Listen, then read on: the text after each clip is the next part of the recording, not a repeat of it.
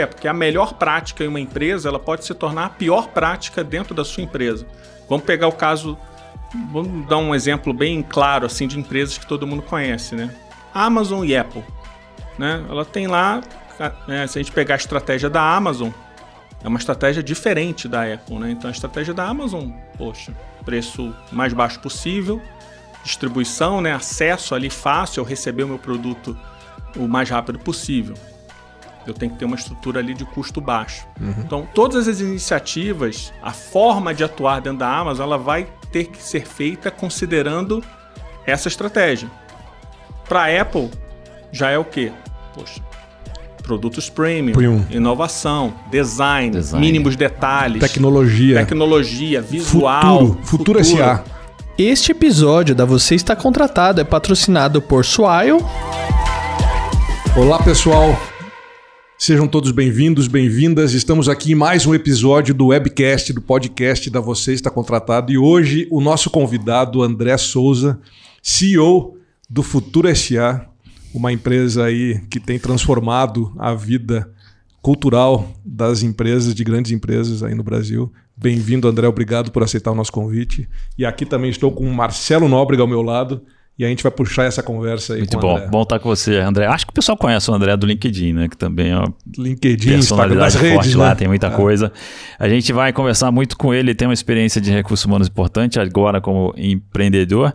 E vamos falar dos livros dele também. Tem três aqui com a gente. O Reinvente o Seu RH, o Transforma a Cultura da Sua Empresa e o primeiro que foi o Futuro SA. Então tem muito conteúdo para nossa conversa. Bem-vindo, André. Gente, Bom. prazer gigantesco estar aqui com vocês. É, já vim acompanhando né, a série de podcasts e estar tá aqui presente agora né, é uma honra danada e vamos bater esse papo. Vai, tenho certeza que vai ser fantástico. Bom, vamos Legal, lá. André. E aí? E aí, começamos por onde? Transformação cultural. Por onde começa, André? Como é que funciona isso? Como é que as empresas têm te procurado. de novo aqui. Transforma Pro... a cultura da sua empresa. Procurado. Olha o jabá, olha o jabá. É, mas procuraram, te procuraram, procuraram a tua empresa aí para falar de transformação. Como é que é isso? Que olha, que... É, acho que vale tanto para tanto para empresas quanto para pessoas, né? A necessidade de transformar, né, ela, ela sempre vem de algum algum ponto que está acontecendo ali dentro da empresa, né? Então, muitas vezes é por conta de poxa, eu preciso me manter-me competitivo dentro do meu cenário de mercado. Ou eu desejo reverter aqui um prejuízo que eu venho tendo aqui na empresa. Ou eu quero ser mais inovador. Ou eu quero ser menos burocrático. Eu quero ser alguma coisa. Eu quero sair de um ponto A para um ponto B. Quanto maior é essa necessidade real do negócio, maiores as chances de um processo de transformação cultural ela ser bem sucedida. Então, a primeira pergunta que eu faço, né, quando uma empresa vem, poxa, não, André, eu queria saber mais como a gente faz um processo de transformação cultural. Eu falei assim, mas o que, que você quer realmente transformar e por que você quer transformar? Porque sem essas, sem a clareza nessas respostas, a gente não tem condição de ver se realmente é algo para valer ou é apenas algo ali da moda. Na moda, no PowerPoint, alguma coisa assim. Meu concorrente está fazendo, eu preciso fazer Isso. também. Isso. André, então, com a tua fala, quanto maior a dor, melhor? Quanto maior a dor, não melhor, né? Mas assim, mais. Não, quanto maior é, o desafio. É, quanto maior o desafio, né? E realmente ser aquilo ser uma coisa necessária para a empresa, maiores as chances de sucesso daquela transformação acontecer. Mas deve ter gente que trava na hora que você faz essa pergunta também. Opa, tem bastante. não sabe explicar, não sabe responder. Exato, porque o que, porque que normalmente uma, uma empresa vem? Ela vem atrás de um método, de uma metodologia. Uma resposta pronta. Uma resposta pronta. E aí, quando essa pergunta volta, é porque assim, opa, eu não parei para pensar direito nisso.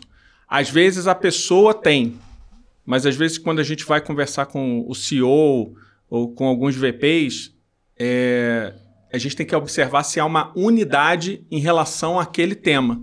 Porque se um está falando uma coisa, o outro está falando outra coisa e o CEO está falando a terceira coisa, ah, é, você, é, fica difuso, né? É como se a gente, né, né vocês dois, assim, não, a gente vai pra, o Gederson vai para a direita e o Marcelo vai para a esquerda. Não vai dar certo. Vai dar né? certo. Não vai dar certo. É, não vai dar certo. Muito e aí, bom. como é que você faz então para tirar da pessoa, da organização. Não é da pessoa, né? É da organização. Da organização. Né? Como é que você faz para tirar da organização aquilo que ela realmente deseja? Que é o primeiro passo antes de construir qualquer mapa da mina. É? É, acho que te- tem dois elementos. Um elemento do presente da empresa e dois elementos do futuro dessa empresa. Então, dos- do presente, você tem uma série de indicadores do próprio negócio. Né? Então, você tem dois lados sempre da história. Os indicadores do negócio e você tem os indicadores de pessoas também, que também muitas vezes são elementos que fomentam a necessidade de transformação cultural. Então, do negócio, você vai fazer pô, lucratividade, se está gerando resultado, faturamento, se está crescendo, se não está crescendo. Como é está a fotografia da empresa hoje, do business? Do lado das pessoas, pô, engajamento, turnover, capacidade de atrair os talentos que a empresa precisa, capacidade de manter os talentos que a empresa precisa, está conseguindo manter ou não está conseguindo manter. Então, é quase uma fotografia do momento atual. Porém, essa é apenas uma parte da história, porque qualquer empresa ou qualquer boa empresa vai ter planos para o futuro. Pô, uma estratégia para 2023, 2024, 2025. O que, que faltaria para essa empresa passar a fazer, do ponto de vista do jeito de fazer as coisas, que ela não faz hoje, mas que ela deveria começar a fazer para sustentar ou para garantir né, que essa, essa estratégia ela saia do papel efetivamente?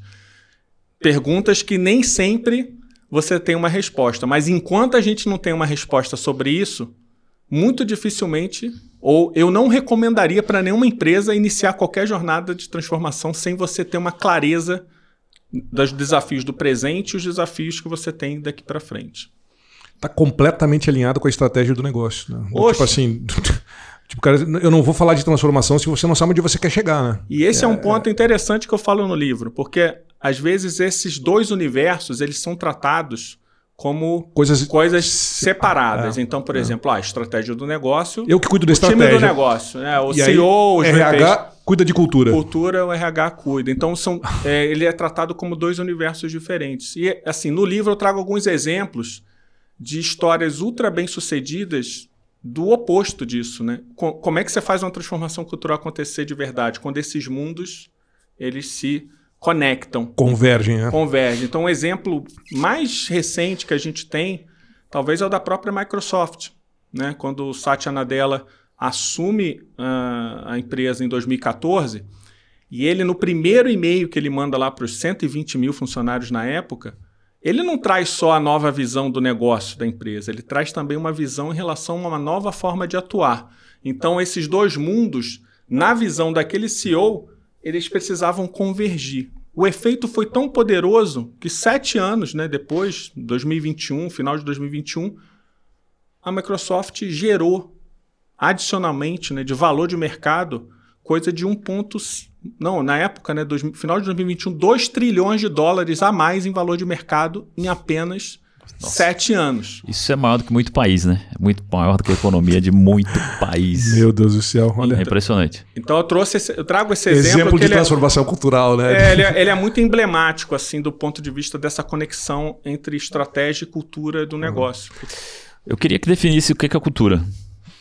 Tá Antes da gente ele. continuar. Não, vamos pedir para André. André, é, Define o que é cultura Olha, que- corporativa. É, eu tenho um, né, obviamente, o que eu. Você pode. O que é- a gente vai mais encontrar é, são definições de cultura diversas, né? Dentro né, de diferentes pensadores aí. A minha definição é: cultura não é o que é dito, cultura não é o que está escrito.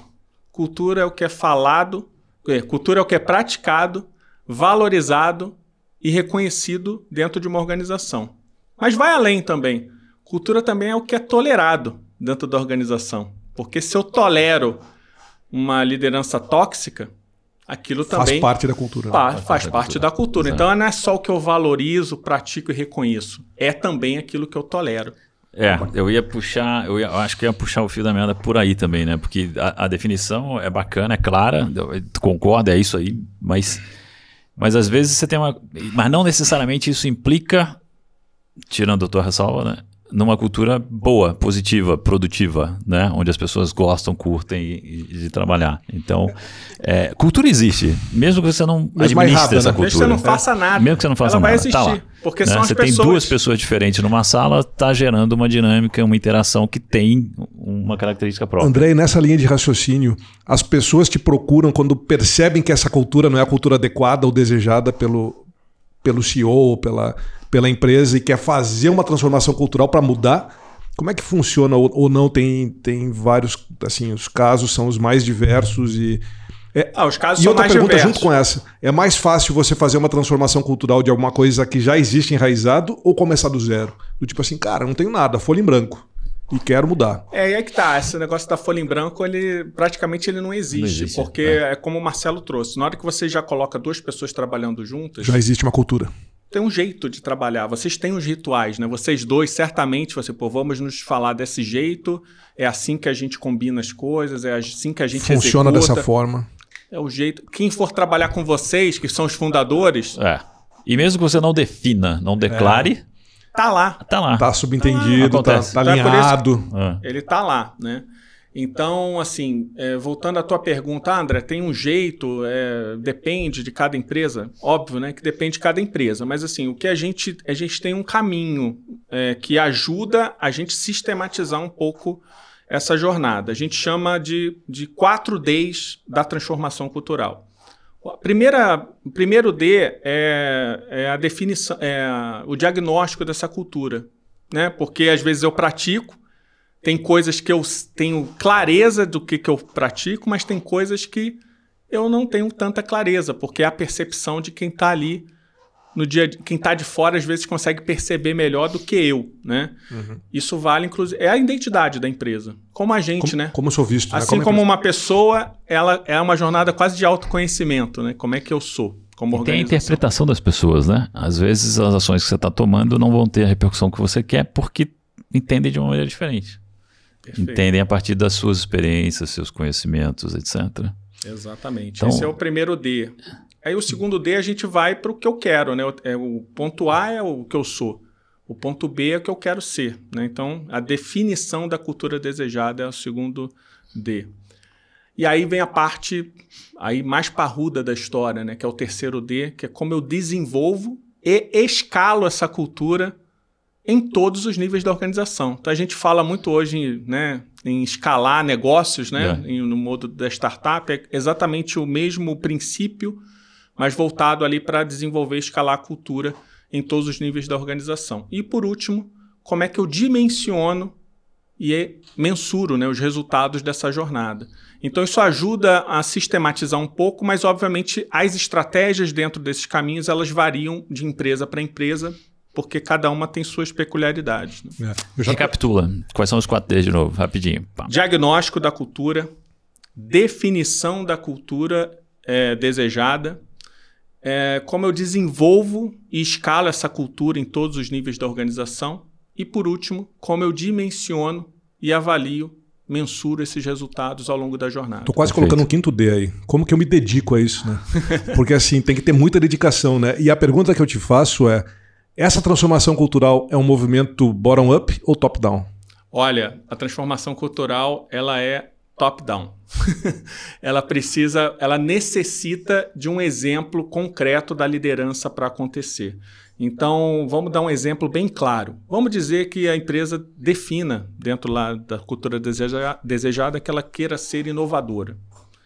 E o time executivo ele passa a fazer apresentações, né? Sobre, não, vamos ser uma cultura inovadora, agora vamos inovar e tudo mais. Comitê da cultura. É, ou o próprio time executivo começa a trazer essa comunicação de uma forma mais evidente, coloca em PowerPoint, põe nas paredes, etc. Tem que mensurar, né, André? Como você falou, você tem que dimensionar, tem que mensurar isso e acompanhar, né? Quando a, a, esse funcionário que ouve isso, ele ouve e fica super empolgado, assim, poxa, que legal, né? A gente vai deixar de ser uma organização que não desafia o status quo e a gente vai passar a desafiar. E quando ele vai começar a exercitar isso dentro da organização e ele é bloqueado, é o negócio do que é falado e o que é praticado, né? Então, é, aí a gente vê o ruído acontecer, porque ele não está vendo o exemplo acontecer da sua liderança daquilo que foi falado. E às vezes o CEO está super bem intencionado, mas se aquilo ali não vira uma prática do próprio time executivo, os outros líderes que estão abaixo, eles não vão refletir aquilo, porque ele vai ver, pô, isso aqui não está tão sendo tão valorizado é. aqui. Eu vou continuar do meu jeito aqui porque é o que está sendo valorizado no dia a dia. Então a jornada, ela é a jornada de transformação é um movimento dentro da organização que não é um movimento apenas do que eu quero, é, o que eu aspiro ser, mas o que rituais, que coisas novas eu vou ter que passar a praticar no dia a dia, menos mesmo em alguns temas super bobos, né? Como como eu conduzo uma reunião, se eu falo antes, se eu falo depois, se eu dou margem para as pessoas contribuírem, mesmo que sejam as ideias, enfim, que não são as melhores e tudo mais. Então ela passa sim pela, pela, pelo exemplo então, das pessoas. Né? Vamos, né? A gente consegue aprofundar esse exemplo de reuniões, por exemplo. A empresa quer ser mais inovadora. Como é que as reuniões vão ser diferentes a partir de agora? Pois é, é isso. E aí. Tira a agenda. É, pode ser. Faz num lugar diferente. Tira o PowerPoint. Convida pessoas diferentes que nunca participaram das conversas. É, na Amazon, por exemplo, não tem PowerPoint, né? O no, presidente fica é. calado, ouvindo os demais em vez de falar. Exatamente. E a gente premia quem fala, né? premia as ideias que vêm. Exatamente. É, faz off-site a reunião em vez de fazer dentro do escritório. Respeita horário. Horário para terminar, né? Horário para começar e horário para terminar. então tem. Se a empresa fazia diferente antes, né? A gente quer fazer diferente, né? Então, se ela sempre fez a, a reunião com o horário certo para começar e o horário certo para terminar, deixa rolar, que tal né? deixar rolar? É, deixa rolar. Não tem horário para acabar. A gente enquanto, vai ficar aqui. Enquanto está fluindo, né? Faz, é. Faz é. fora, né? Vamos passar um fim de semana fora. Enquanto a gente não sai da sala ou não sai não, aqui final do de semana eu não vou não, porque final de semana é nosso. é. Não. É, aí que tá. E aí você tem mecanismos depois de como você escala isso, né? Que aí pode ser né, de baixo para cima também, ou de uma forma mais horizontal. Então, os processos de RH eles contribuem. Mas tem que ter o exemplo de cima. Tem o exemplo de cima, isso aí é, é, é fundamental, é pilar do processo de transformação. É, e aí, desculpa, André, mas então, ah, mas eu tenho meu stakeholder. O cara apoia o meu projeto de transformação cultural, ele está ali, está apoiando. É, mas apoiar não é suficiente, né? Ele tem que ser realmente o exemplo daquilo que ele, enfim, está pregando, né? E aí tem os, os processos de RH, eles têm uma contribuição enorme nessa, nesse sentido. Por quê? Quando a gente fala, vamos pegar o exemplo da cultura inovadora, né, que a gente colocou aqui, vamos imaginar os processos de RH. Será que eu, quem eu estou contratando, eu estou contratando pessoas já com DNA mais inovador? Será que o meu próprio processo de recrutamento ele também é inovador? O quão essas pessoas são diferentes de quem já está aqui dentro? Exatamente. É, gestão de performance. Será que eu tenho mecanismos ali de reconhecer quem está realmente tendo atitudes e comportamentos inovadores? Incluir alguns indicadores de inovação? Exato. Por exemplo, faturamento que vem de produtos que foram criados nos últimos dois anos. Perfeito. Então, assim, é, tá vendo que tem algumas nuances aí, alguns mecanismos que a gente pode utilizar tanto de cima para baixo, da ponto de vista de comportamentos e atitudes, mas também utilizar os sistemas que já existem dentro da organização, mas adaptá-los para acelerar o processo de transformação. Porque assim as pessoas vão perceber o seguinte: nossa, mudou então... algo. A empresa passou a valorizar isso, esse ponto. Se, enquanto essas mensagens não são muito bem definidas, as pessoas vão achar que é apenas, são apenas palavras de discursos fáceis. De quadro na parede. Né? Quadro né? na parede, apresentações e que bonitas. parede, né? É, que, parede, é, que parede é essa, é. né? Nem ou tem mais parede. de PowerPoint, ou, ou, tela de tela do fundo. É, tela de fundo. É isso trabalho, aí. Trabalho híbrido hoje em dia, a gente não tem de... nem mais as paredes. Mas tela de fundo tem, né? As paredes caíram. É. Vamos, eu queria, vamos, você, você trabalhou muito tempo em recursos humanos, né? Então eu queria, eu queria focar agora em transformação de recursos humanos. E, e, talvez até mais específico, transformação digital de recursos humanos. É, mas vamos falar de maneira mais ampla primeiro. Como é que você vê que o RH. Pra, bom, a gente passou por uma crise agora que foi a, a oportunidade para recursos humanos brilhar. Tudo que aconteceu, né? Cultura em xeque, employer branding em xeque, employee experience, tudo que a gente faz. Né?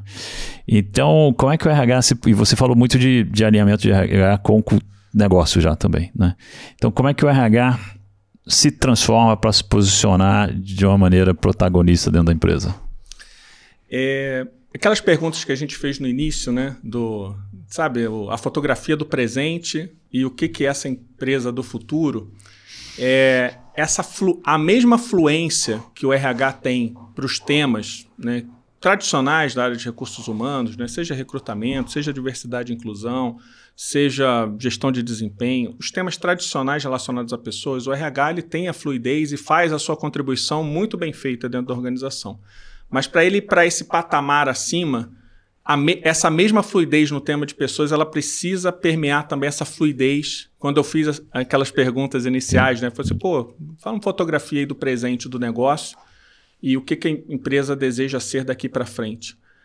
É, essa eu acho que é a grande chave, porque é a forma como o RH vai conseguir fazer exatamente essa conexão entre as ações que ele precisa e planejar e fazer com esse plano do negócio. Porque o que ela tem que fazer, o RH, né, a área de RH, é basicamente impulsionar esses resultados através das pessoas. Se ela não tem clareza plena né, de como essa, essa empresa quer ser, precisa ser, o quer atingir, como vai atingir, se é através do produto A, B, distribuição A, B, C, vai ser muito é, desafiador para o RH fazer ações que vão impulsionar essas estratégias. Então, acho que a grande chave da mesma forma que a gente falou que transformação cultural são as duas coisas é. em conjunto, é, o mesmo elemento se dá para a atuação do RH. Ele se aproximar e fazer essas conexões acontecerem. Pronto, eu pedi uma receita de bolo e não recebi. Porque não tem, né? Não, não tem. Não, e não vai ter, né? E não adianta, não adianta as pessoas, isso também vejo muita gente puxar quero, quero, vou implantar o método do Spotify, ou da Netflix, ou da própria Microsoft. Ou é bom nem tentar, né? É bom nem tentar, erro, porque a Spotify é um já mudou, inclusive, é, tudo. É, né? É. Isso é um erro muito grande das empresas, né? Quando Deve gente... procurar para isso também, né? Tipo, ah, como é que eu implanto aqui o que. Começar a conversa isso, dessa maneira. Porque é. se você começa. É, ah, tipo, eu quero fazer o que a ah, Spotify mas... fez, ou o que a Amazon fez, isso pode se tornar um tiro no pé, porque a melhor prática em uma empresa ela pode se tornar a pior prática dentro da sua empresa. Vamos pegar o caso, vamos dar um exemplo bem claro assim de empresas que todo mundo conhece, né? Amazon e Apple, né? Ela tem lá, é, se a gente pegar a estratégia da Amazon, é uma estratégia diferente da Apple, né? Então a estratégia da Amazon, poxa, preço mais baixo possível, distribuição, né? Acesso ali fácil, eu receber o meu produto o mais rápido possível. Eu tenho que ter uma estrutura ali de custo baixo. Uhum. Então, todas as iniciativas, a forma de atuar dentro da Amazon, ela vai ter que ser feita considerando essa estratégia. Para a Apple, já é o quê? Poxa, produtos premium, premium. inovação, design, design, mínimos detalhes, tecnologia, tecnologia, visual, futuro, futuro, futuro. SA.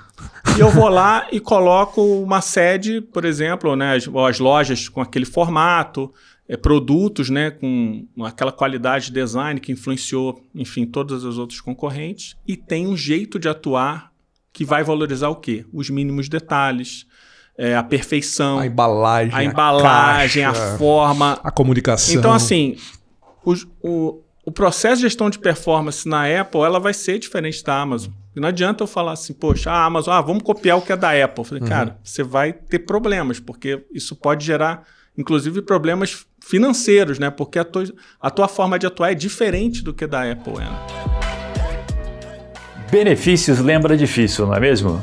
Só que não. As empresas que almejam atingir um resultado superior sabem que o time representa um importante ativo para o seu negócio.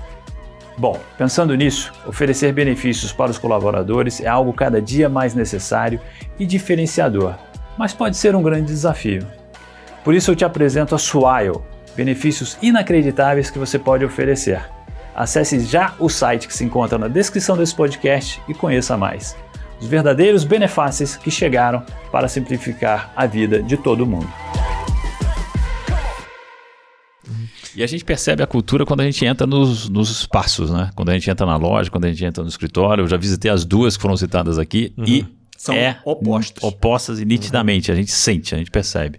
Uhum. A gente respira e no contato e na interação você vê claramente isso. É, e isso também, a gente não, não. Isso não quer dizer que a Amazon também não se preocupa com a embalagem, com a entrega, com a comunicação. Mas é diferente. É, uma coisa a gente está falando de custo, né? Porque os caras, assim, o foco deles é custo. Custo e rapidez na entrega, na logística. Né? Foco no cliente. Né? Mas isso não quer dizer que a Apple também não é preocupada com agilidade, com, com entrega do produto mais mas escolhe é, o valor que vai comunicar para o mercado. Exato. É. E, assim, e tem que escolher, porque senão você não vai ter uma estratégia. Ficar então, no meio. O que, tem, é. o que tem de legal aqui, ó, estratégia e cultura é. juntas, né? É. É, alinhadas. Isso é a receita de sucesso para uma empresa.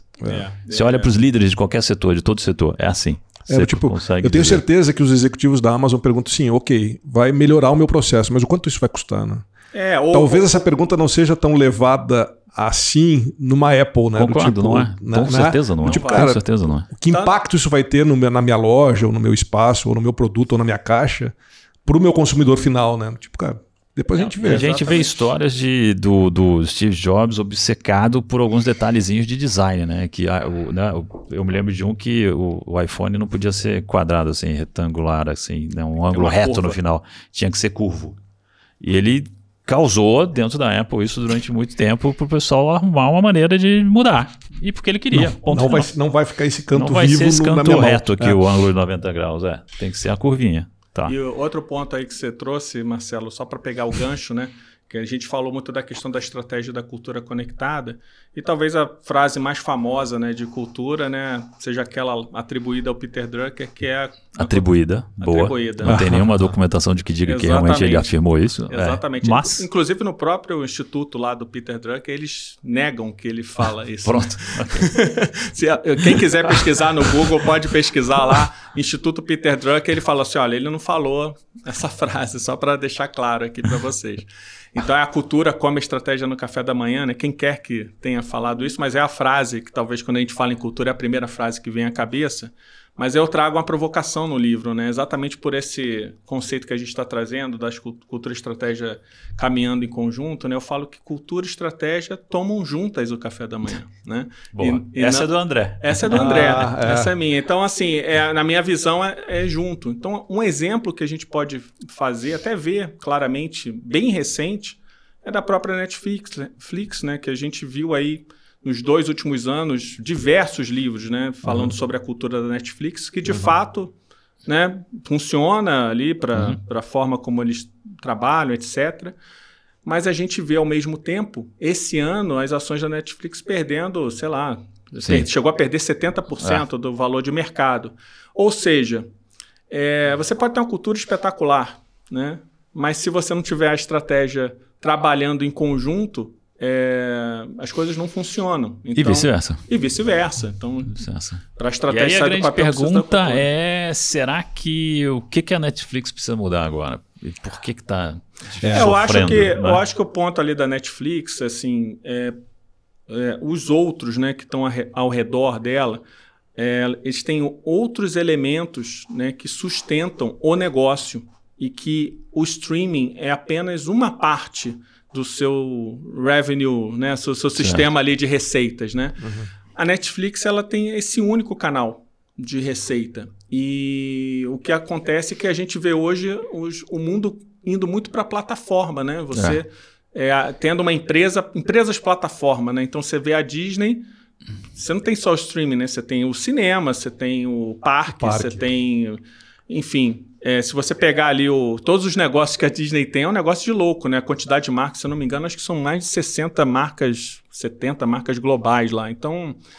é um desafio que eles têm, porque, obviamente, eles foram pioneiros nisso, mas o pioneirismo, ele, né, ele Tem... precisa ser renovado. Talvez a né? explicação Kodak venha foi por pioneira, aí, né? né? Talvez Blockbuster foi pioneira na época e é. deu no que deu, e né? A própria Nokia. Netflix disruptou. É a própria a Netflix que tirou a Blockbuster. Talvez seja algo tirou por aí, não, né? Do, é. do que navegou em Mar Azul né? durante muito tempo. É. Mas se a cultura é forte e é propícia a sucesso de negócios, daqui a pouco eles vão inventar alguma coisa. É a gente vai ter alguma surpresa, vai ver alguma coisa vindo da Netflix também. É. Fiquei pensando agora né, no livro do CEO da Netflix, do A Regra é Não Ter Regras, né? Será que o cara tá pagando preço por isso também, né? Porque a gente é, o livro é interessantíssimo, né? Quando ele fala como que ele conseguiu fazer isso dentro da cultura da empresa dele, né? Tipo, cara, não tem regra, não tem, né? Se vocês leram, mas não tem férias, não tem nada, não tem, praticamente não tem chefe. Você faz o teu horário, você é tudo pode, desde que esteja alinhado com a estratégia da empresa. Né? Então, assim, essa é a cultura da Netflix, né? Vamos ver, mais um tempinho é, passando aí, a gente vai entender não, o que que funcionou, o que, que, aconteceu, o que, né? que não funcionou. É, tomara que dê ah, certo, eu torço ah, para dar certo, mas... E falando de digital, é, o que, que você recomenda para o RH buscar ser mais digital? Bom, acho que sempre é bom você aprender, é, não só com outras empresas, né, mas você olhar o que o mercado está fazendo. Eu acho que sai um pouco do próprio própria área do RH, né? Muitas vezes o RH fica conversando apenas com o próprio RH, mesmo que sejam de outras empresas, mas continua falando apenas dentro do seu próprio ecossistema, né? E eu acho que a grande virada é você ver exemplos do que está acontecendo não só em outras áreas, mas também em outras áreas de outros mercados. Acho que no, em primeiro lugar. É, e às vezes você conversa também com é, organizações que são muito parecidas com você em relação, às vezes, tamanho, né? Então, ah, eu sou uma empresa gigante, tenho mais de 10 mil funcionários ou 5 mil funcionários e vou falar também com alguém que, teoricamente, tem desafios semelhantes. É, mas será que essa é a melhor estratégia para você realmente ter uma visão digital? Ou seria melhor você conversar com aquela startup que tem três pessoas ali que está fazendo algo embrionário, mas que pode ser revolucionário dentro enfim, da, do seu mercado, dentro da sua área. Então, acho que qualquer processo de inovação, né, Marcelo, que a gente quer, há coisas que a gente quer aprender, é, a gente precisa é, caminhar por caminhos um pouco diferentes do que a gente vem né, se habitua, né? Eu acho que é o caminho. Vale para o digital e acho que vale para qualquer pra analógico tema. também, para qualquer, é, qualquer, qualquer, coisa. Tema, né? tipo, tenha curiosidade no que está é acontecendo. É o famoso sair da caixinha. Exatamente. É. Ou, não, ou não ter a que caixinha. Aí, exato, boa. Né? É. Que eu falo isso também. Esquece a caixa. Esquece porque a até ca... a caixa fica como referência também, né? Isso. Ancora. Ancora. A caixa é. ancora, às vezes. Você fala, pô, você quer ficar comparando essa outra coisa nova com uma coisa antiga que você tem. Aí você fica querendo comparar o novo com o velho. Não, cara, esquece o velho um pouco. Pensa, pensa na tua empresa como se fosse algo, uma, uma coisa do, do Bob Iger, lá, o CEO da Disney, que ele fala no livro, né? Quando ele pensou lá em reinventar a Disney, quando ele assumiu, né, que estava naquela crise danada, o que ele colocou na cabeça foi o seguinte: foi assim, cara, se eu tivesse que começar esse negócio do zero, Esquece o que, que tem. Parques, animação. O que, que eu faria? Então é quase um orçamento base zero, é. mas voltado para o meu jeito de trabalhar, é. ou a minha área, etc. E além da Disney, a gente vê outras empresas que fizeram isso, né? Algumas trocas de CEO que realmente foi assim. Vamos, putz, o que, que a gente tem aqui de competência essencial, o que, que a gente sabe fazer de verdade, o que, que pode falta e que me falta, né? E que eu é, penso e, que, e alavancar isso para um novo negócio, para um novo posicionamento, uma nova estratégia de negócio. É, a Microsoft também, né? É. Enfim, até o Satya Nadella entrar era basicamente o Windows, né? Uhum. E aí o cara vem, poxa, não, agora a gente vai investir em cloud é, e mobile computing. E aí cara, não era uma competência ali essencial né, da empresa. É. E a gente vê uns movimentos contrários também, diferentes, né? É, esse, essa conversa agora sobre trabalho híbrido, né? Qual é o melhor modelo? Tem muita gente que durante a pandemia falou que ia para um extremo ou para o outro, né? Eu vou 100% presencial, eu vou 100% é, remoto. remoto, total. E a gente vê algumas dessas empresas voltando atrás e fazendo declarações diferentes, né? Não é bem assim. E recentemente a gente viu o Musk dizendo que o pessoal da Tesla tem que voltar para o escritório. É, e aí eu me lembrei da história do Yahoo, da Marissa Maia, em é. 2000 e... 2009, isso. 9, né? É. é. O Yahoo naquela época já tinha trabalho em casa, o pessoal já fazia. E ela acabou com essa política, mandou todo mundo voltar para o escritório. Bom, o que, que aconteceu com o Yahoo depois? É. Então... É, ali é, enfim, acho que era uma medida drástica, né? E o Yahoo já vinha em decadência muito grande, acho que acabou sendo uma medida dela, tipo, cara, o que, que eu mais posso fazer? Eu vou botar esse pessoal junto, né? Para tentar inovar, para tentar é. fazer algo diferente. Mas eu acho que ali já era tipo, na UTI, né, na forma mais grave de uma empresa estar, né? Então acho que independente dos E essa caminhos, medida deve ter contribuído também. Ah, né? contribuiu porque você vai, você é, para algumas pessoas que estavam habituadas àquilo é uma forma das pessoas moverem para outras organizações num mercado aquecido na aquecido época, né? e sempre tá, foi, né? Sempre tecnologia, foi. É, e, e, absorvendo, né? É. Pessoas de talento, né? Bastava a pessoa falar assim, ó, tô afim de sair não, da Yahoo. Não gostei. não gostei. Não gostei, desse não gostei dessa decisão. Não gostei dessa decisão. Exato. Não tá, não tá de acordo com o que eu quero para mim, Lá nos idos de 2009, mais ou menos. Né? e, o que é, o que 2022, é um, é.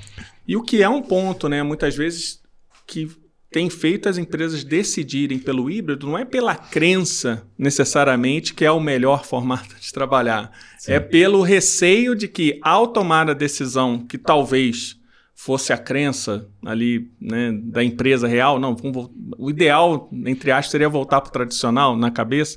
Pô, mas se a gente fizer isso, a gente vai perder as pessoas. Então, muitas vezes é um sistema, muitas vezes, de proteção né, do negócio também, em É, alguns casos. Mas aí, e aí a gente vê as lideranças também presas, ancoradas nos métodos anteriores, né? De é híbrido, mas tudo bem, o que, que você está fazendo? Exato. Como é que você ocupa as suas horas do dia? Abre a câmera aí para ver se você está trabalhando ou não está trabalhando. Vamos fazer uma reunião às 9 horas da manhã na segunda-feira? Deixa eu ver a tua agenda Pra- da semana. todo mundo, para ter certeza que está todo mundo trabalhando. E vamos ter uma reunião de novo na sexta-feira, às 5 horas da tarde, para eu ter certeza que eu tô... é, um, é bater o ponto de alguma maneira, bater o ponto virtual que o chefe está obrigando, né? E... aí, isso mina o que a gente estava falando, da cultura, né? Isso cria uma cultura nefasta, que vai afastar muita gente. É, é a, a famosa gestão de performance por atividades e não por resultados, né? É. E aí isso vira um traço da cultura, né? Então, se ela fala assim, não, aqui a gente valoriza os resultados, mas no dia a dia eu estou é. mensurando as atividades, Vamos fazer checkpoints aqui das o atividades. colaborador... Cara, gente, a gente está em 2022, num mundo onde o estagiário, às vezes, tem mais conhecimento sobre determinados assuntos do que o próprio CEO. Uhum. Então, assim, as pessoas são muito inteligentes hoje. Elas sabem o que Tem acesso, né? é, o que é falado, o que é praticado é muito rapidamente percebido. E a gente é, tem visto assim uma tendência muito forte né, das pessoas valorizarem é, a autenticidade. Né? É, você tem aquela coisa da integridade né, entre o que você fala e o que você pratica. E quando a gente, né, as pessoas acabam vendo um pouco de ruído nessa, nessa autenticidade, isso faz com que as pessoas repensem se é o melhor lugar para elas trabalharem. Você falou agora do estagiário versus o CEO. CEO. Isso me fez lembrar algumas, alguns comentários que eu fazia quando eu estava no mundo corporativo. Eu, diretor de empresa já, e eu precisando é, aprovar despesas de, da minha equipe. Né? Eu precisando aprovar contratos que a minha equipe tinha realizado. Eu precisando assinar contratos. E eu pensando assim, cara, eu, eu tô regredindo, assim. É porque, exatamente, isso aqui é, isso aqui é trabalho, porra, transacional que um estagiário vai fazer melhor do que eu. Então, por que, que eu, na posição de diretor, tenho que aprovar contas de um gerente executivo? Cara, o cara é maduro, autônomo, responsável para fazer isso ele mesmo, assim, né? Por que, que a gente tem todos esses processos burocráticos que não adicionam valor nenhum nas organizações? E eu pensava isso, cara, eu estou sendo promovido, estou subindo na hierarquia, da- mas eu estou voltando atrás, eu estou fazendo trabalhos que, porra, um estagiário pode fazer. É, Né? E a chave aí da transformação é exatamente o que a gente falou aqui, a palavrinha por quê. A gente perde, às vezes, o hábito de questionar aquilo que eu estou fazendo há tantos anos. Ah, pô, por que, que esse copo fica aqui à direita e não à esquerda? Não, porque Por que, sempre que a alçada de- é tão baixa assim, dos meus gerentes executivos, né? Aliás, por que, que tem alçada? Alçada. Se são todos maduros, são mecanismos de, responsáveis, assim, relacionados à éticos. confiança, né?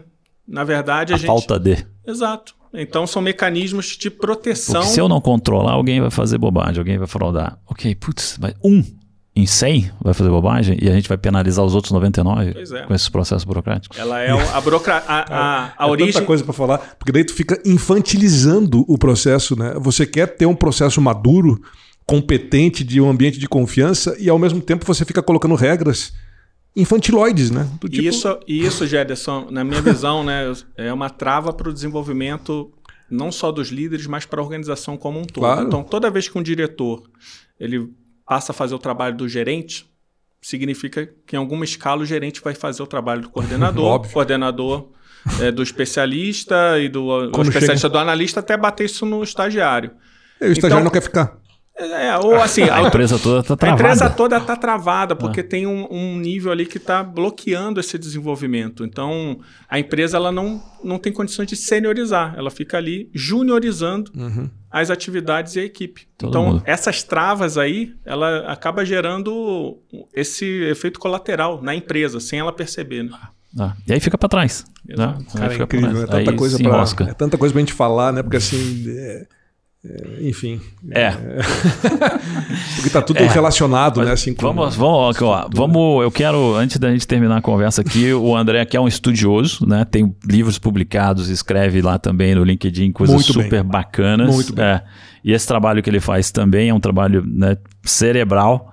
Então, como é que dá a recomendação para quem está nos ouvindo aqui? Como é que você estuda? Como é que você aprende? Ah, é, eu tomei uma de... aí é uma decisão mesmo, né? Assim que eu tomei, isso foi mais ou menos aí 2008, 2009, né? De criar um hábito, né? É...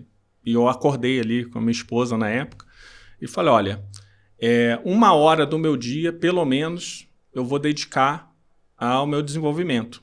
Então, da mesma forma que as pessoas né, vão para o seu MBA, iam, né, às vezes para o MBA lá, presencial e tal, eu reservava uma hora, às vezes, depois do jantar, alguma coisa ali, para eu assistir um vídeo no YouTube, ou ler um artigo, ou ler um pedaço de um livro, é, ou conversar com alguém, né, que eu não conversava há muito tempo e tal. Então, isso virou um hábito diário. Né? E aí, a forma como eu passei a fazer para que aquele conhecimento, né, que não adianta você como esponja apenas uhum. entrar, né? A forma que eu utilizei para aquilo se cristalizar né, né, em mim né, e se virar desenvolvimento real foi compartilhar esse conhecimento quando combinado às coisas que eu praticava no dia a dia das empresas que eu trabalhava. Então, essas experiências, né, quem me acompanha no LinkedIn começa a perceber que eu sempre trago pitar, não é nunca um conteúdo é, duro, né? Isolado, ele, né? Isolado. Ele está sempre conectado com alguma coisa da vida real. Então, foi a forma que eu me utilizei para uh, é, eu manter esse hábito durante aí mais de 10 anos já, né? Já, já são tem, né? aí algum tempo, né? Então, é. isso continua. Então, todo dia no mínimo uma hora. E muita gente fala assim, poxa, André, porra, mas uma hora por dia? Eu falei, pois é, né? Mas na hora da Netflix, né, você pega lá uma, uns três episódios pra valer e daqui a Maratona, pouco. Você, e daqui a pouco é. você ficou três horas na frente da televisão. O que você... também você não está dizendo que não é para não assistir o Netflix. Também tem sim, coisas. Se você se aproximar do Netflix com esse olhar, né? Vou aprender, vou. Aprender. vou é. E se você, se você utilizar o Netflix né, para isso, ótimo. E você pode ter apenas o entretenimento do Netflix, não tem problema. Mas uhum. será que precisaria ser as três horas ou poderia claro. ser duas horas uhum. e uma hora para o seu autodesenvolvimento? Né? Então é uma prática. Chave no que você falou é o estudar, mas também colocar em prática, né? O colocar em prática. Eu acho que isso é chave. Né? Não é só você ler. E, e tem uma. Um, é o Richard Feynman, né, que é o Nobel de Física e tal, ele conhecido lá pela técnica Feynman, né, que ele fala que é, a técnica para você se desenvolver é exatamente essa, né, você absorver um conteúdo, você tentar compartilhar, ensinar esse conteúdo da forma mais simples possível, você aprender com esse feedback, porque assim, quando você às vezes não tem engajamento, não tem comentário, não tem like, isso é um feedback, né? Assim, pô, esse negócio veio meio torto, não, não conectou. Então, você refina depois aquilo de uma outra maneira, ou refraseia, ou escreve de um outro jeito, e daqui a pouco você vê que deu certo. Opa, essa aqui é a melhor forma que as pessoas compreendem. E é interessante essa, essa técnica. Quem não conhece, eu recomendo né, dar uma olhada lá no Google. Richard Feynman, só botar lá técnica Feynman, é, é F-E-Y-N-M-A-N.